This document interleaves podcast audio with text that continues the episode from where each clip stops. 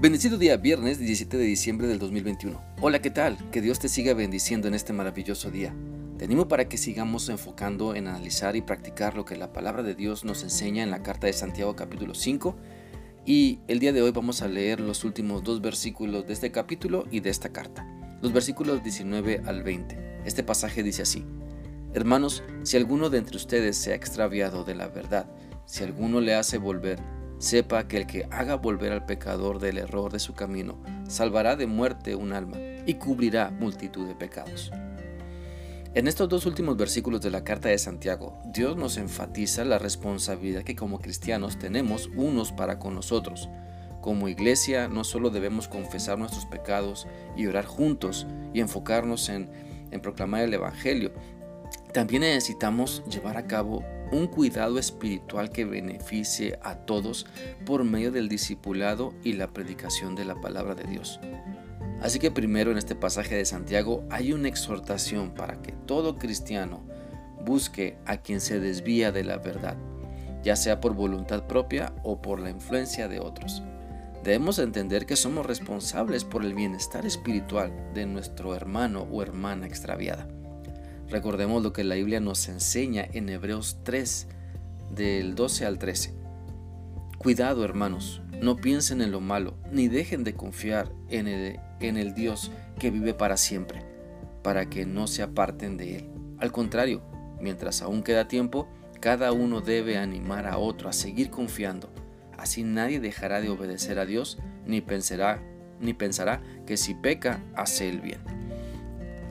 Dios quiere que practiquemos el cuidado mutuo, que sigamos caminando en la verdad, que no solapemos nuestros pecados, mejor exhortémonos unos a otros a un mayor compromiso con Dios. De esa manera podemos estar seguros en la verdad de la palabra de Dios y no desviarnos de ella.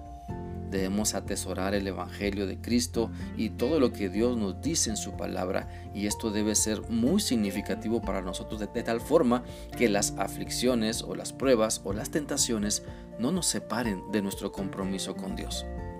Aún si alguna persona se desvía de la verdad de la palabra del Señor, hay que exhortarles en amor.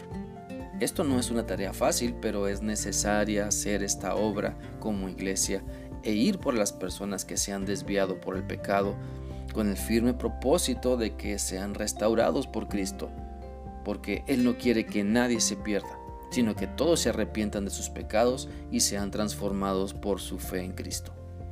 Por eso debemos tomar eh, nuestra responsabilidad como iglesia e ir por aquellos hermanos que se han apartado de la verdad. Seamos responsables y oremos a Dios para que nos dirija y que sea Él quien convenza de su error a quienes se han desviado de obedecer su palabra para deleitarse en sus pecados.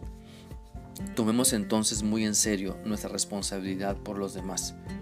Por, los demás en nuestra iglesia, por ejemplo, en nuestra familia, en nuestros vecinos. No veamos los errores de otros hermanos como algo indiferente. Mostrémosles con el buen ejemplo lo que Dios pide no miremos cómo las personas de la iglesia se desvían y se van y no hagamos algo.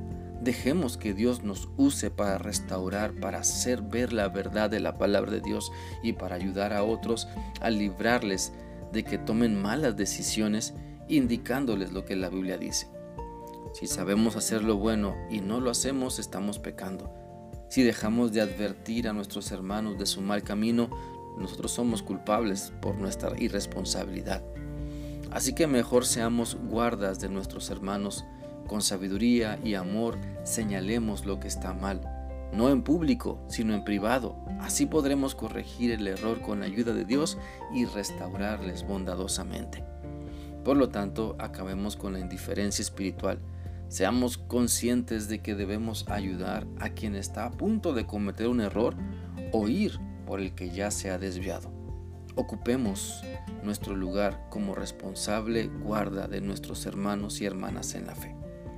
Espero que esta reflexión sea útil para ti y que la palabra de Dios te siga mostrando la importancia de estar firme en Cristo para ayudar a otros. Que sigas teniendo un bendecido día. Dios te guarde. Hasta mañana.